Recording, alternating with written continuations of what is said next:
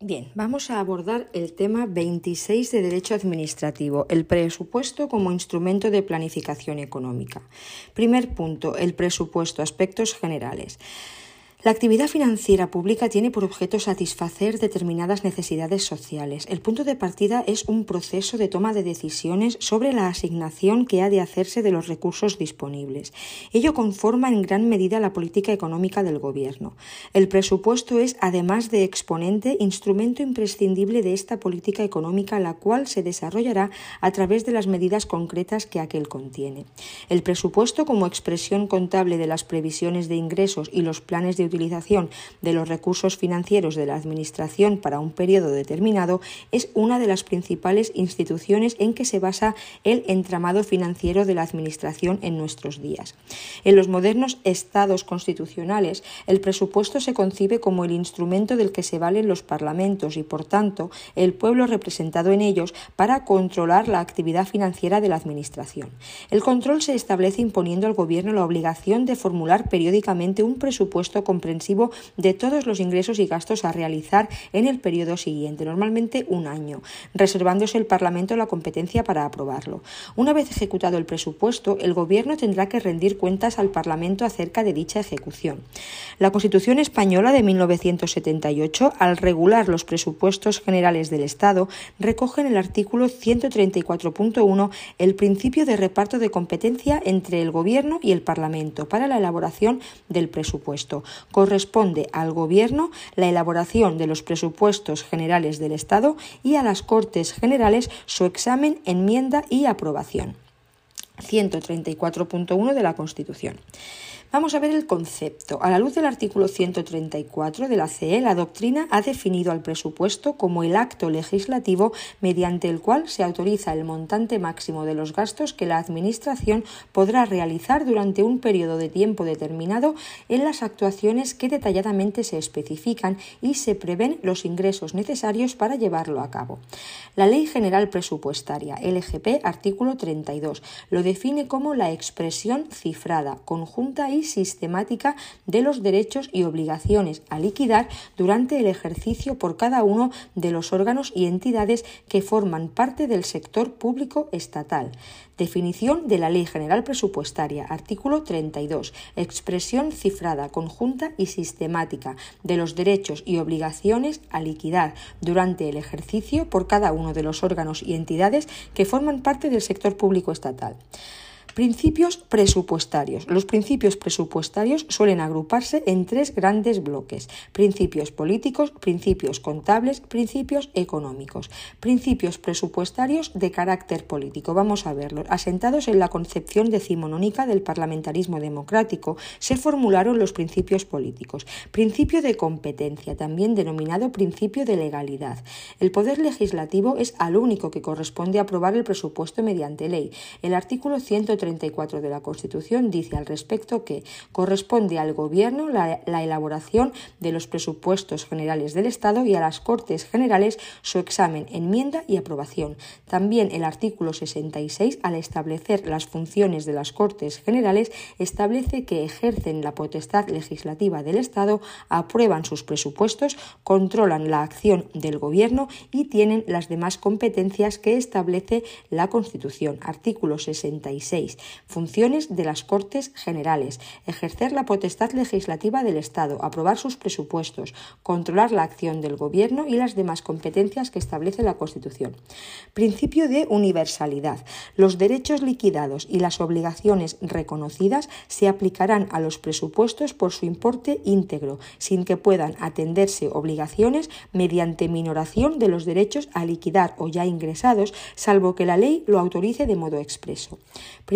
De unidad presupuestaria. Todas las actividades del Estado deben quedar recogidas en un único estado de ingresos y gastos. Principio de especialidad. La autorización para gastar concedida al Ejecutivo a través del presupuesto no es una autorización genérica de gasto, sino específica y condicionada, que además presenta tres acepciones distintas. Especialidad cualitativa. Los créditos presupuestarios de la Administración General del Estado, sus organismos autónomos y de las entidades integrantes del sector público estatal con presupuesto limitativo se destinarán exclusivamente a la finalidad específica para la que hayan sido autorizados por la Ley de Presupuestos Generales del Estado o por las modificaciones realizadas conforme a esta ley. El carácter limitativo y vinculante de dichos créditos será el, el correspondiente al nivel de especificación con que aparezcan en aquellos. Especialidad cuantitativa. No podrán adquirirse compromisos de gastos por cuantía superior al importe de los créditos autorizados, siendo nulos de pleno derecho los actos administrativos y las disposiciones generales como rango inferior a ley que infrinjan esta norma. Especialidad temporal. Los créditos para gastos que el último día del ejercicio no estén afectados al cumplimiento de obligaciones quedarán anulados de pleno derecho, salvo algunas excepciones. Principio de publicidad. El presupuesto, su liquidación y las cuentas correspondientes deben ser de conocimiento público. Principio de desafectación. Los ingresos se destinarán a financiar el conjunto de los gastos, salvo que una ley establezca afectaciones específicas. Y principio de anualidad. El presupuesto es un mandato temporalmente dado por el legislativo al ejecutivo, por lo que se refiere a un periodo concreto, normalmente el año. El presupuesto es una institución de carácter cíclico que se repite todos los años. Principios contables, vamos a verlos. Principio de presupuesto bruto, equivalente al principio político de universalidad. Las partidas presupuestarias deben aparecer siempre por su valor bruto, sin minoraciones. Principio de unidad de caja, equivalente al principio político de unidad. Todos los ingresos y pagos que comporte la ejecución deben centralizarse en una tesorería única para facilitar su control. Principio de especificación, equivalente al principio político de especialidad. Todos los ingresos y gastos deben ser registrados en su nivel de desagregación. Principio de ejercicio cerrado, equivalente al principio político de anualidad. Finalizado el periodo de vigencia, se deben realizar las operaciones contables de cierre de ejercicio. Los principios económicos. Los principios económicos tienen su fundamento en el presupuesto clásico y se basaban en la teoría económica liberal. Con la crisis del 29 estos principios dejan de ser generalmente aceptados. No obstante, es necesario hacer una breve referencia a los cuatro principios básicos del presupuesto clásico, a saber, gasto público mínimo, neutralidad impositiva, equilibrio presupuestario y deuda pública autoliquidable. Limitación del gasto público. Para los economistas clásicos, el gasto público era un consumo improductivo. El sector público solo debe gastar en mantener la ley y el orden. Neutralidad impositiva. El impuesto debe recaudar pero no alterar la conducta de los sujetos económicos y para ello es necesario que deje a los individuos en la misma situación relativa en la que estaban antes del establecimiento del gravamen. Para los clásicos, el impuesto no debía obstaculizar el desarrollo económico pues desconfiaban de que el Estado fuera capaz de realizar fines políticos sociales a través del presupuesto. Principio de equilibrio presupuestario anual, conocida como la regla de oro de la Hacienda clásica, establece que los gastos presupuestarios habían de ser financiados por ingresos públicos de carácter ordinario, pues considerando el gasto público como consumo y no como inversión, el equilibrio presupuestario tenía la ventaja de limitar sus cifras a, lo que se pudiera recaudar mediante impuestos. Principio de autoliquidación de la deuda. El endeudamiento excepcional del sector público solo debe ser utilizado para financiar gastos públicos de inversión. La deuda será autoliquidable en la medida que permita que el beneficio que va a obtener la sociedad con la inversión pública haga posible el pago de la deuda y su carga financiera sin necesidad de aumentar la carga tributaria. Bien, dicho esto, pasamos al punto 2 sobre el presupuesto como instrumento de planificación económica. Bien, aspectos generales. El presupuesto está fuertemente unido a la política económica estatal, erigiéndose como un instrumento de planificación y asignación eficiente de recursos, y no solo como un cálculo matemático o un mero ejercicio contable. Contiene, por lo tanto, una definición de necesidades y gastos que responden a los objetivos y metas previamente formuladas, ordenando o priorizando el gasto en base a tales objetivos y disponiendo consecuentemente los recursos o ingresos que se prevé obtener. En este sentido, el presupuesto no es una estimación de ingresos y gastos arbitrariamente definidos, sino que ordenados en torno a ciertos objetivos o metas, constituyéndose en una eficaz herramienta en el planteamiento de una política de desarrollo económico, en cuanto permite orientar financieramente la acción necesaria para su consecución. Las leyes de estabilidad presupuestaria han introducido explícitamente el equilibrio presupuestario en nuestro ordenamiento jurídico, que la estabilidad presupuestaria sea de ahora en adelante el escenario permanente de las finanzas públicas en España, tanto a nivel estatal como a nivel territorial. Así pues, la medida trasciende del ámbito del Estado y afecta de pleno a comunidades autónomas y corporaciones locales para hacer corresponsables de la estabilidad a todas las administraciones sin excepción. Segundo punto, principios rectores de la estabilidad presupuestaria. definido el marco general de equilibrio presupuestario, en particular estableciendo un techo de gasto para el Estado que le impide gastar más y le estimula a gastar mejor, era necesario descender a una esfera microeconómica para aplicar los principios rectores de la ley de estabilidad a los distintos componentes del presupuesto. Estos principios rectores, todos ellos al servicio del principio general de estabilidad presupuestaria, son plurianualidad, transparencia, eficiencia, responsabilidad y lealtad institucional. Principio de estabilidad presupuestaria. Se entenderá por estabilidad presupuestaria en relación con los sujetos que conforman el sector público administrativo la situación de equilibrio o de superávit computada a lo largo del ciclo económico en términos de capacidad de financiación en las condiciones establecidas para cada una de las administraciones públicas. Principio de plurianualidad. La elaboración de los presupuestos en el sector público se encuadrará en un marco presupuestario a medio plazo, compatible con el principio de anualidad por el que se rige la aprobación y ejecución de los presupuestos, de conformidad con la normativa europea. Principio de transparencia. La contabilidad de las administraciones públicas, así como sus presupuestos y liquidaciones, deberán contener información suficiente y adecuada que permita verificar su situación financiera, el cumplimiento de los objetivos de estabilidad presupuestaria y de sostenibilidad financiera y la observancia de los requerimientos acordados en la normativa europea en esta materia. Principio de eficiencia en la asignación y utilización de recursos públicos. La gestión de los recursos públicos estará orientada por la eficacia, la eficiencia, la economía y la calidad, a cuyo fin se aplicarán políticas de racionalización del gasto y de mejora de la gestión del sector público. Principio de responsabilidad. Las administraciones públicas que incumplan las obligaciones, así como las que provoquen o contribuyan a producir el incumplimiento de los compromisos asumidos por España de acuerdo con la normativa europea, asumirán en la parte que les sea imputable las responsabilidades que de tal incumplimiento se hubiesen derivado. Principio de lealtad institucional.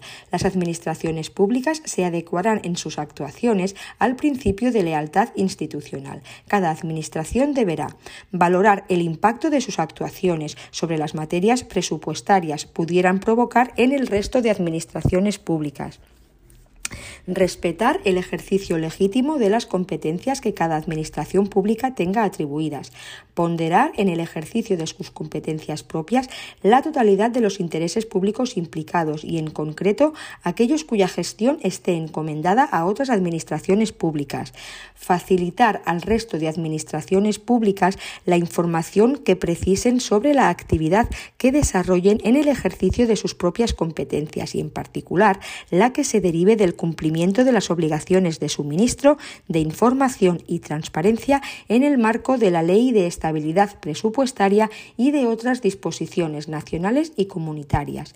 Prestar en el ámbito propio la cooperación y asistencia activas que el resto de administraciones públicas pudieran recabar para el eficaz ejercicio de sus competencias. Llegamos pues al tercer punto del tema. Vamos a hablar del Pacto de Estabilidad Presupuestaria y la legislación presupuestaria en España. Bien, siempre ha habido una preocupación por las grandes variables macroeconómicas de los estados, tales como la deuda pública y la balanza de pagos. Fuertes desequilibrios de las variables anteriores han dado lugar a problemas de solvencia de los estados nacionales que han desembocado en el pasado más reciente en intervenciones de organismos internacionales, sobre todo del Fondo Monetario Internacional. En España tuvimos el Plan de Estabilización de 1959, fundamentalmente desencadenado por el desequilibrio de la balanza de pagos, supuso la adopción de políticas liberales tras las pertinentes reformas normativas. A tiempo de la creación de la Unión Monetaria se consideró necesario en la Unión Europea surgida del Tratado de Maastricht de 1992 la creación simultánea de una unión económica. En discusiones posteriores se fue concretando el contenido de esta unión económica. El Pacto sobre Estabilidad y Crecimiento de la UE se materializó en el Consejo de Ámsterdam de 1997 en la forma de dos reglamentos y una resolución. Se trata de mantener la convergencia macroeconómica que era el requisito para ingresar en la denominada Unión Económica y Monetaria. El elemento fundamental era la disciplina presupuestaria. Se suponía que esta disciplina presupuestaria era la clave para mantener bajos los tipos de interés en toda la zona euro. Existen otros aspectos relevantes en la convergencia macroeconómica y en consecuencia la Unión Económica incorpora desde principios de 2012 el procedimiento de desequilibrio macroeconómicos, donde se amplía la vigilancia a un amplio catálogo de variables e indicadores macroeconómicos de diversa índole como el paro, la deuda del sector privado, los precios de la vivienda o el saldo de la balanza de pagos, que están regulados de forma independiente al margen de la estabilidad presupuestaria. Los valores de, los valores de referencia pactados que se han mantenido hasta el día de hoy son el 3% de déficit y el 60% de deuda, ambos calculados sobre el PIB. El incumplimiento del pacto da lugar a un procedimiento complejo denominado de déficit excesivo, PDE, que se inicia con recomendaciones y continúa con sanciones. Se modificaron posteriormente en consonancia los artículos correspondientes del Tratado de la Unión Europea y actualmente del Tratado de Funcionamiento de la Unión Europea. Este pacto de déficit excesivo, PDE, ha sufrido varias reformas. La nueva regulación suponía que los programas de estabilidad debían contemplar el establecimiento de objetivos a medio plazo, de equilibrio o de superávit, en función del crecimiento potencial, el nivel de deuda, las reformas estructurales emprendidas, etc el establecimiento de una senda de ajuste para alcanzar este equilibrio. Tener en cuenta las reformas estructurales, entre ellas la reforma de las pensiones, sobre cuya base se podían incluso aceptar modificaciones de la senda de ajuste. Básicamente, el anterior es el modelo actualmente vigente, si bien ha evolucionado según el curso de la crisis de deuda soberana y las incertidumbres sobre la supervivencia del euro han ido aconsejando incorporándose elementos nuevos de forma continuada durante este periodo modificaciones derivadas del nuevo modelo de gobernanza económica y la aprobación del semestre europeo.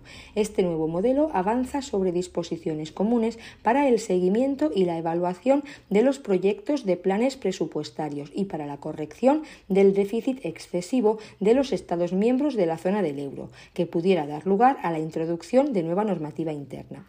Constitucionalización de la regla de oro presupuestaria. El Consejo Europeo en diciembre de 2011 adoptó una serie de acuerdos con el fin de evitar el colapso del euro, entre ellos promover la constitucionalización de la regla de oro presupuestaria, que requiere un equilibrio entre, ingresos y gastos públicos a lo largo del ciclo en todos los países de la zona euro, por lo que modificaciones análogas se impulsaron en todos los países con grados de avance diversos. La regulación europea ha dado lugar a la aprobación de la normativa española sobre estabilidad presupuestaria, que también se ha visto condicionada por la situación económica concreta. Para referirnos solo al marco actual, nos referiremos a la modificación del artículo 135 de la Constitución y desarrollos posteriores. La reforma del artículo 135 de la Constitución persigue, según se declara, garantizar el principio de estabilidad presupuestaria vinculando a todas las administraciones públicas en su consecución, reforzar el compromiso de España con la Unión Europea y al mismo tiempo garantizar la sostenibilidad económica y social de nuestro país. Todas las administraciones públicas adecuarán sus actuaciones al principio de estabilidad presupuestaria. El Estado y las comunidades autónomas no podrán incurrir en un déficit estructural que supere los márgenes establecidos, en su caso, por la Unión Europea para sus Estados miembros. Una ley orgánica fijará el déficit estructural máximo permitido al Estado y a las comunidades autónomas en relación con su Producto Interior Bruto. Las entidades locales deberán presentar equilibrio presupuestario. El Estado y las comunidades autónomas habrán de estar autorizados por ley para emitir deuda pública o contraer crédito. Los créditos para satisfacer los intereses y el capital de la deuda pública de las administraciones se entenderán siempre incluidos en el estado de gastos de sus presupuestos y su pago gozará de prioridad absoluta. Estos créditos no podrán ser objeto de enmienda o modificación mientras se ajusten a las condiciones de la ley de emisión. El volumen de deuda pública del conjunto de las administraciones públicas en relación con el Producto Interior Bruto del Estado no podrá superar el valor de referencia establecido en el Tratado de Funcionamiento de la Unión. Los límites de déficit estructural y de volumen de deuda pública solo podrán superarse en caso de catástrofes naturales, recesión económica o situaciones de emergencia extraordinaria que escapen al control del Estado y perjudiquen considerablemente la situación financiera o la sostenibilidad económica o social del Estado, apreciadas por la mayoría absoluta de los miembros del Congreso de los Diputados. Una ley orgánica desarrollará los principios a que se refiere este artículo, así como la participación en los procedimientos respectivos de los órganos de coordinación institucional entre las administraciones públicas en materia de política fiscal y financiera. En todo caso, regulará la distribución de los límites de déficit y de deuda entre las distintas administraciones públicas, los supuestos excepcionales de superación de los mismos y la forma y plazo de corrección de las desviaciones que sobre uno y otro pudieran producirse, la metodología y el procedimiento para el cálculo del déficit estructural y la responsabilidad responsabilidad de cada administración pública en caso de incumplimiento de los objetivos de estabilidad presupuestaria. Las comunidades autónomas, de acuerdo con sus respectivos estatutos y dentro de los límites a que se refiere este artículo, adoptarán las disposiciones que procedan para la aplicación efectiva del principio de estabilidad en sus normas y decisiones presupuestarias. Disposición adicional única. La ley orgánica prevista en el artículo 135 de la Constitución deberá estar aprobada antes del 30 de junio de 2012. Dicha ley contemplará los mecanismos que permitan el cumplimiento del límite de deuda a que se refiere el artículo 135.3 de la Constitución. Los límites de déficit estructural establecidos en el artículo 135.2 de la Constitución entrarán en vigor a partir de 2020.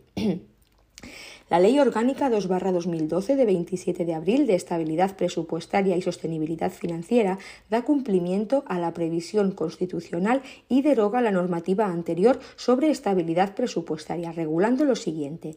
Generalización del techo de gasto para el Estado, la Seguridad Social, las comunidades autónomas y las corporaciones locales. Establece objetivos en términos de déficit y deuda para todas las administraciones públicas y prevé mecanismos de control y transparencia refuerzo del control de la ejecución presupuestaria en todos los niveles de la Administración, de modo que en caso de detectarse desviaciones se tomarán las medidas necesarias para corregirlas.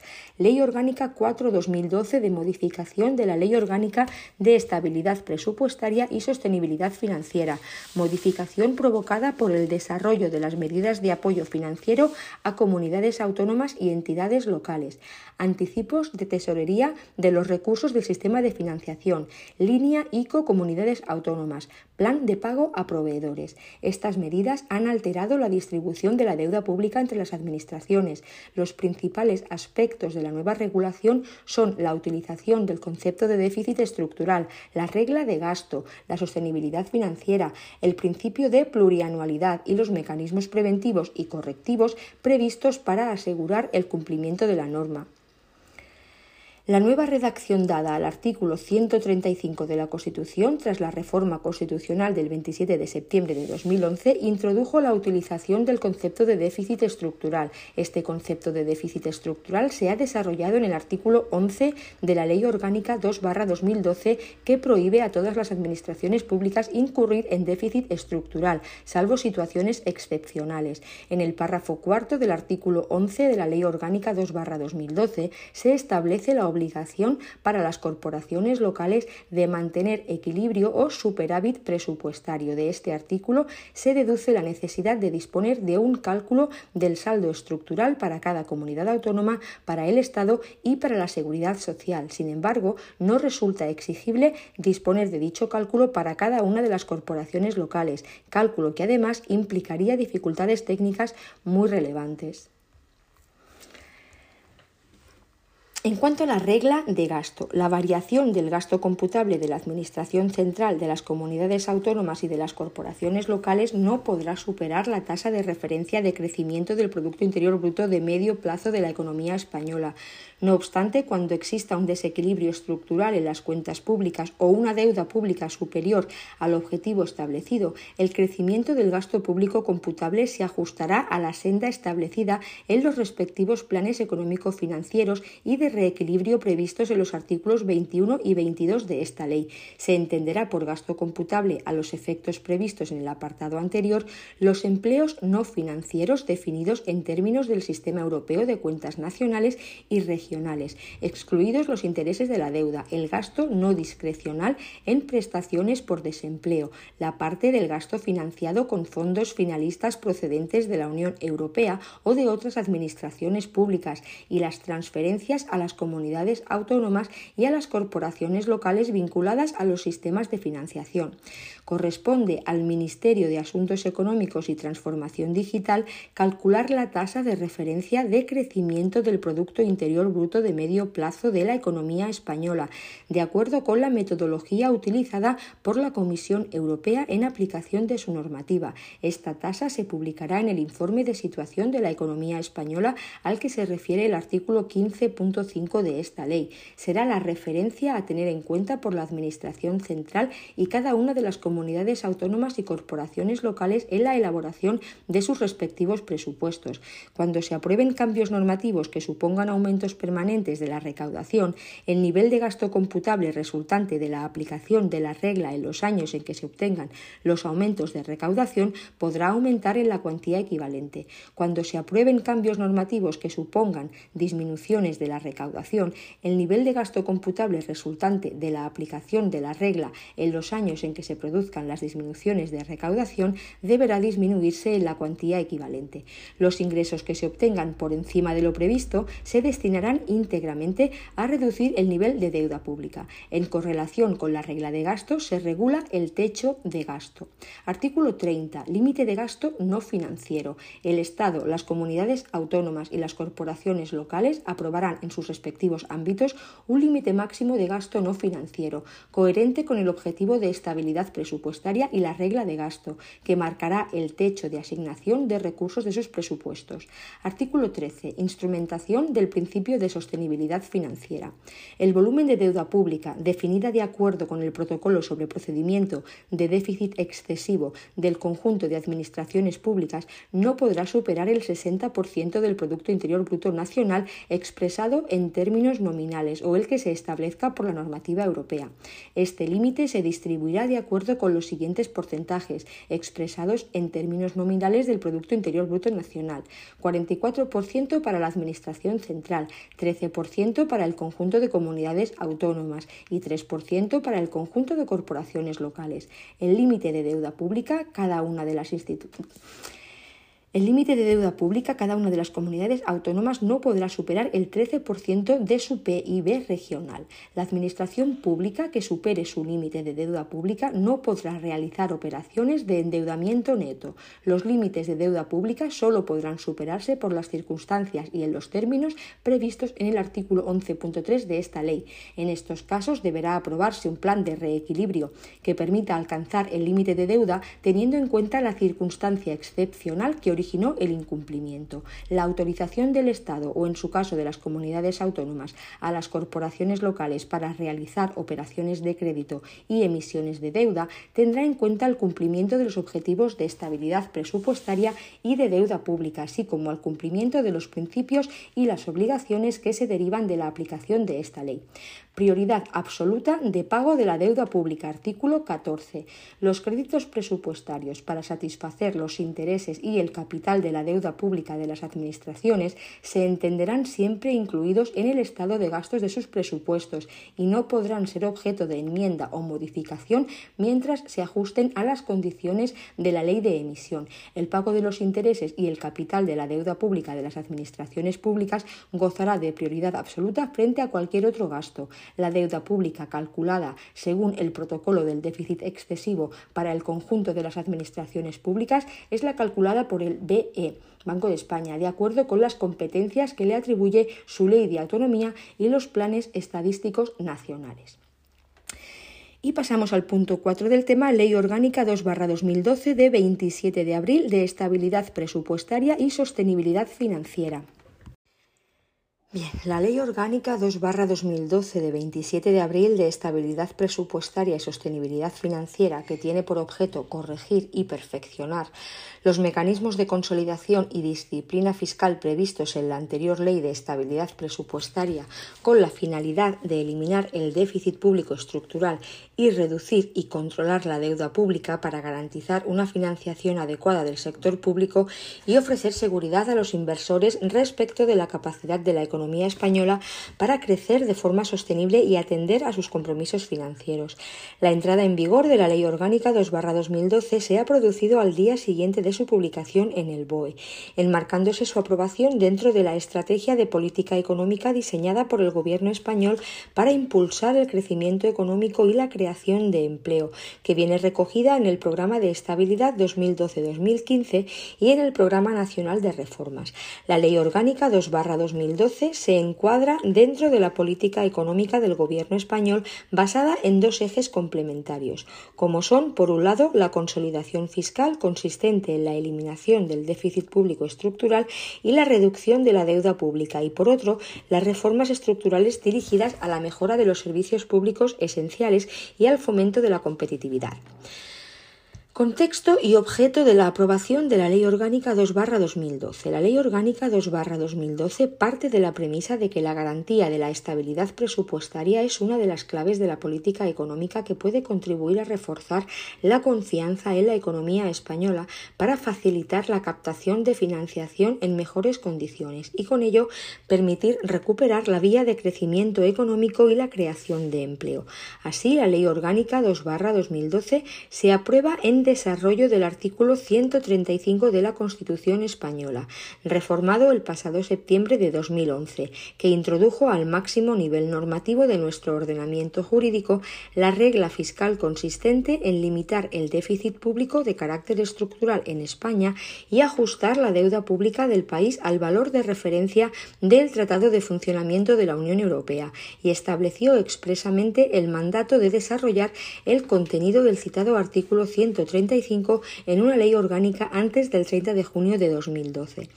Asimismo, la aprobación de la Ley Orgánica 2-2012 pretende plasmar el compromiso adquirido por el Reino de España con los objetivos de coordinación y estabilidad común acordados en el marco de la Unión Europea y dar cumplimiento al Tratado de Estabilidad, Coordinación y Gobernanza en la Unión Económica y Monetaria, suscrito el 2 de marzo de 2012.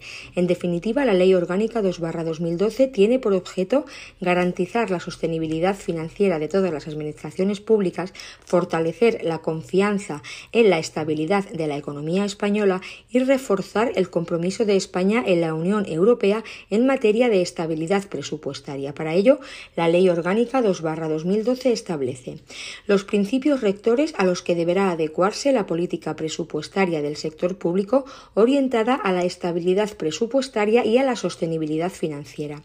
los procedimientos necesarios para la aplicación efectiva de los principios de estabilidad presupuestaria y de sostenibilidad financiera, en los que se garantiza la participación de los órganos de coordinación institucional entre las administraciones públicas en materia de política fiscal y financiera, los límites de déficit y deuda, los supuestos excepcionales en que pueden superarse y los mecanismos de corrección de las desviaciones y los instrumentos para hacer efectiva la responsabilidad de cada administración pública en caso de incumplimiento, en desarrollo del artículo 135 de la Constitución española y en el marco de la normativa europea. En cuanto a su ámbito subjetivo, el ámbito de aplicación subjetivo de la Ley Orgánica 2-2012 incluye el sector administraciones públicas, que incluye los subsectores relativos a la administración central, las comunidades autónomas, las corporaciones locales y las administraciones de la seguridad social. Asimismo, se incluyen expresamente el resto de las entidades públicas empresariales, sociedades mercantiles y demás entes de derecho público dependientes de las administraciones públicas, si bien únicamente quedan sujetas a las normas de la Ley Orgánica 2-2012 que específicamente se refieren a las mismas.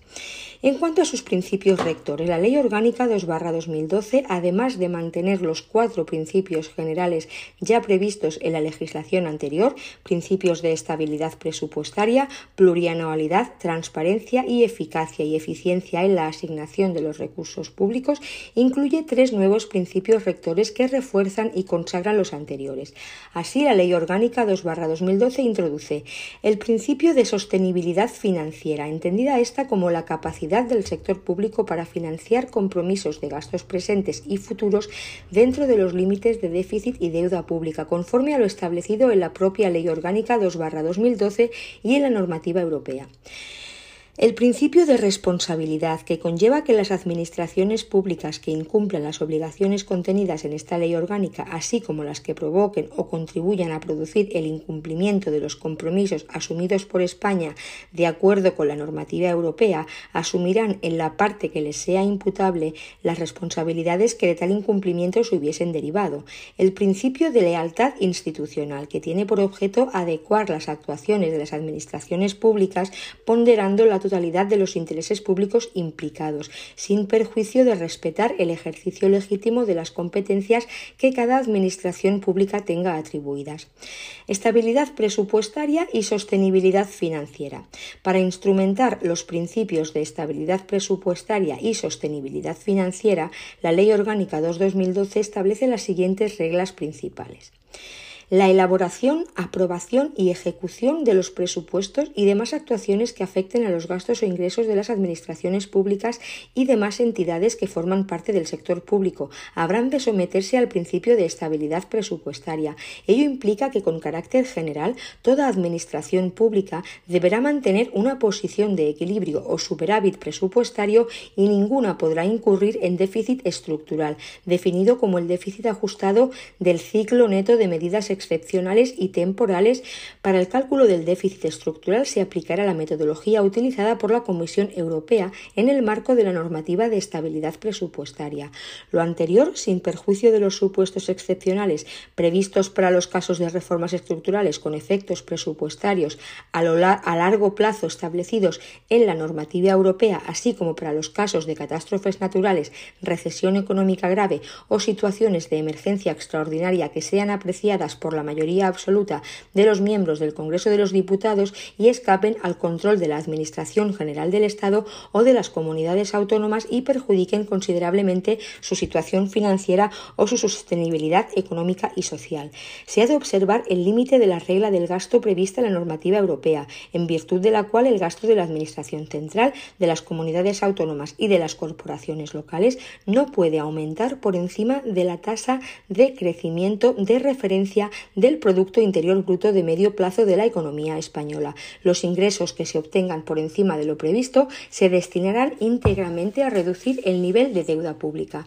El volumen de deuda pública del conjunto de administraciones públicas, definida de acuerdo con el protocolo sobre procedimiento de déficit excesivo, no podrá superar el 60% del Producto Interior Bruto Nacional, expresado en términos nominales o el que se establezca por la normativa europea. Este Este límite se distribuirá de acuerdo con los siguientes porcentajes, expresados en términos nominales del Producto Interior Bruto Nacional. 44% para la Administración Central, 13% para el conjunto de las comunidades autónomas y 3% para el conjunto de las corporaciones locales. El límite de deuda pública de cada una de las comunidades autónomas no podrá superar el 13% de su Producto Interior Bruto Regional. La Administración Pública que supere su límite de deuda pública no podrá realizar operaciones de endeudamiento neto. Los límites de deuda pública solo podrán superarse en casos de catástrofes naturales, recesión económica grave o situaciones de emergencia extraordinaria que sean apreciados por la mayoría absoluta de los miembros del Congreso de los Diputados. En estos casos deberá aprobarse un plan de reequilibrio que permita alcanzar el límite de deuda teniendo en cuenta la circunstancia excepcional que originó el incumplimiento. En este contexto, la autorización del Estado a las comunidades autónomas para realizar operaciones de crédito y emisiones de deuda tendrá en cuenta el cumplimiento de los objetivos de estabilidad presupuestaria y de deuda pública, así como al cumplimiento de los principios y el resto de las obligaciones que se derivan de la aplicación de esta ley. En este mismo sentido, la autorización del Estado o, en su caso, de las comunidades autónomas a las corporaciones locales para realizar operaciones de crédito y emisiones de deuda tendrá en cuenta el cumplimiento de los objetivos de estabilidad presupuestaria y de deuda pública, así como, el, eh, así como al cumplimiento de los principios y las obligaciones que se derivan de la aplicación de esta ley. Los créditos presupuestarios para satisfacer los intereses y el capital de la deuda pública de las administraciones públicas se entenderán siempre incluidos en el estado de gastos de sus presupuestos. Además, el pago de los intereses y el capital de la deuda pública de las administraciones públicas gozará de prioridad absoluta frente a cualquier otro gasto. Se regulan los procedimientos para establecer los objetivos de estabilidad presupuestaria y de deuda pública para el conjunto de administraciones públicas y los objetivos individuales para las comunidades autónomas y los mecanismos de seguimiento y control sobre el cumplimiento de tales objetivos que permiten una actuación preventiva en caso de riesgo de incumplimiento de las obligaciones recogidas en la ley orgánica. Y llegamos al siguiente punto donde vamos a hablar de las medidas preventivas, correctivas y coercitivas. El capítulo cuarto de la Ley Orgánica 2-2012 recoge y desarrolla las medidas preventivas, correctivas y coercitivas a lo largo de tres secciones diferenciadas. En la primera de ellas, la Ley Orgánica 2-2012 introduce un mecanismo automático de prevención para garantizar que no se incurre en déficit estructural al final de cada ejercicio, consistente en la la vigilancia permanente de los datos de ejecución presupuestaria, así como un umbral de deuda de carácter preventivo para evitar la superación de los límites establecidos. Así se establece un sistema de alerta temprana similar al existente en la normativa europea consistente en la formulación de una advertencia por parte del Gobierno a la Administración responsable que permitirá que se anticipen las medidas correctivas adecuadas ante un riesgo de incumplimiento de los objetivos de estabilidad, deuda pública o de la regla de gasto. La no adopción de medidas supone la aplicación de las medidas correctivas. En las siguientes dos secciones se regula el principio de responsabilidad de cada administración en caso de incumplimiento de los objetivos de estabilidad previstos en el artículo 135.5 de la Constitución. En este sentido, la regla general es que el incumplimiento del objetivo de estabilidad exigirá la presentación de un plan económico financiero que permita la corrección de la desviación en el plazo de un año. Se da un tratamiento distinto en el supuesto de déficit por circunstancias excepcionales, catástrofes naturales, recesión económica o situación de emergencia extraordinaria. En estos casos deberá presentarse un plan de reequilibrio que permita volver al equilibrio detallando las medidas adecuadas para hacer frente a las consecuencias presupuestarias derivadas de estas situaciones excepcionales. La ley contempla además medidas automáticas de corrección. Así, el cumplimiento de los objetivos de estabilidad se tendrá en cuenta tanto para autorizar las emisiones de deuda como para la concesión de subvenciones o la suscripción de convenios. Además, en caso de incumplimiento del plan económico financiero, la Administración responsable deberá aprobar automáticamente una no disponibilidad de créditos y constituir un depósito. Para los casos de no adoptarse por las comunidades autónomas los acuerdos de, no disponibilidad o de no acordarse las medidas propuestas por la delegación de expertos, la ley orgánica habilita la adopción de medidas para obligar a su cumplimiento forzoso por parte de las comunidades autónomas, al amparo del artículo 155 de la Constitución.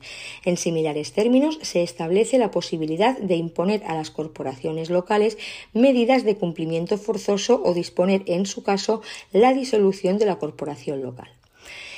Y llegamos al principio de transparencia. El capítulo quinto de la Ley Orgánica 2-2012 desarrolla el principio de transparencia del que cabe destacar los siguientes aspectos. Cada administración pública debe establecer la equivalencia entre el presupuesto y la contabilidad nacional, ya que esta es la que se remite a la Unión Europea para verificar el cumplimiento de los compromisos de estabilidad presupuestaria adquiridos. Las administraciones públicas deberán dar información sobre las líneas fundamentales de su presupuesto con carácter previo a su aprobación, con objeto de dar cumplimiento a los requerimientos de la normativa europea, entre las que destacan las previsiones contenidas en la Directiva 2011-85-UE del Consejo sobre los requisitos aplicables a los marcos presupuestarios de los Estados miembros. Por último, se amplía la información a suministrar con objeto de mejorar la coordinación en la actuación económico-financiera de todas las administraciones públicas. Planificación presupuestaria. Para reforzar la gestión y planificación presupuestaria, el capítulo sexto de la Ley Orgánica define el marco presupuestario a medio plazo conforme a lo previsto en la Directiva 2011-85-UE del Consejo sobre los requisitos aplicables a los marcos presupuestarios de los Estados miembros. Como novedad importante, la Ley Orgánica extiende la obligación de presentar un límite de gasto hasta ahora previsto solo para el Estado a las comunidades autónomas y a las corporaciones locales, así como la dotación en sus presupuestos de un fondo de contingencia para atender necesidades imprevistas y no discrecionales. En último lugar, se regula el destino del superávit presupuestario que deberá aplicarse a la reducción del endeudamiento neto o al fondo de reserva en el caso de la seguridad social otras previsiones relevantes. Junto con la regulación prevista en el articulado de la Ley Orgánica 2-2012, merece mención especial el contenido de sus disposiciones adicionales primera y segunda, en tanto que la disposición adicional primera relaciona con el cumplimiento de los objetivos de estabilidad de un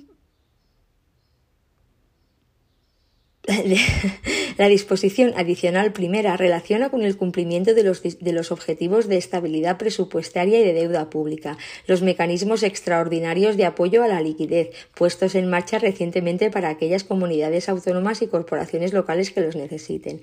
Así, el acceso a tales mecanismos estará condicionado a la presentación de un plan de ajuste que garantice el cumplimiento de los objetivos de estabilidad presupuestaria y de deuda pública y estará sometido a rigurosas condiciones de seguimiento, remisión de información y medidas de ajuste extraordinarias. En particular, cabe destacar que la falta de remisión, la valoración desfavorable o el incumplimiento del plan de ajuste por parte de una comunidad autónoma o corporación local dará lugar a la aplicación de las medidas coercitivas y de cumplimiento forzoso establecidas en los artículos 25 y 26 de la Ley Orgánica para los supuestos de incumplimiento del plan económico financiero.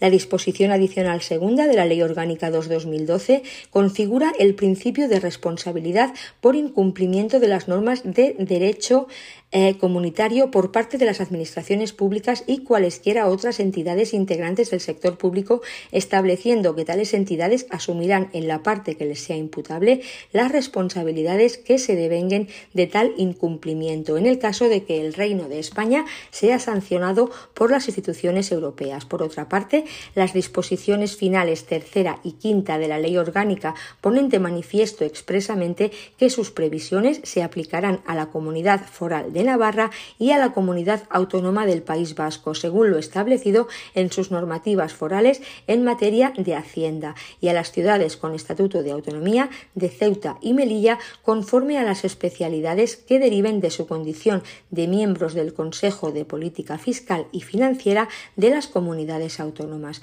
Por último, la disposición final cuarta de la Ley Orgánica 2-2012 contiene seis apartados mediante los que incorpora modificaciones puntuales en la redacción de determinados artículos y añade dos disposiciones adicionales a la Ley Orgánica 8-1980 de 22 de septiembre de financiación de las comunidades autónomas. Y hasta aquí este tema 26 de Derecho Administrativo.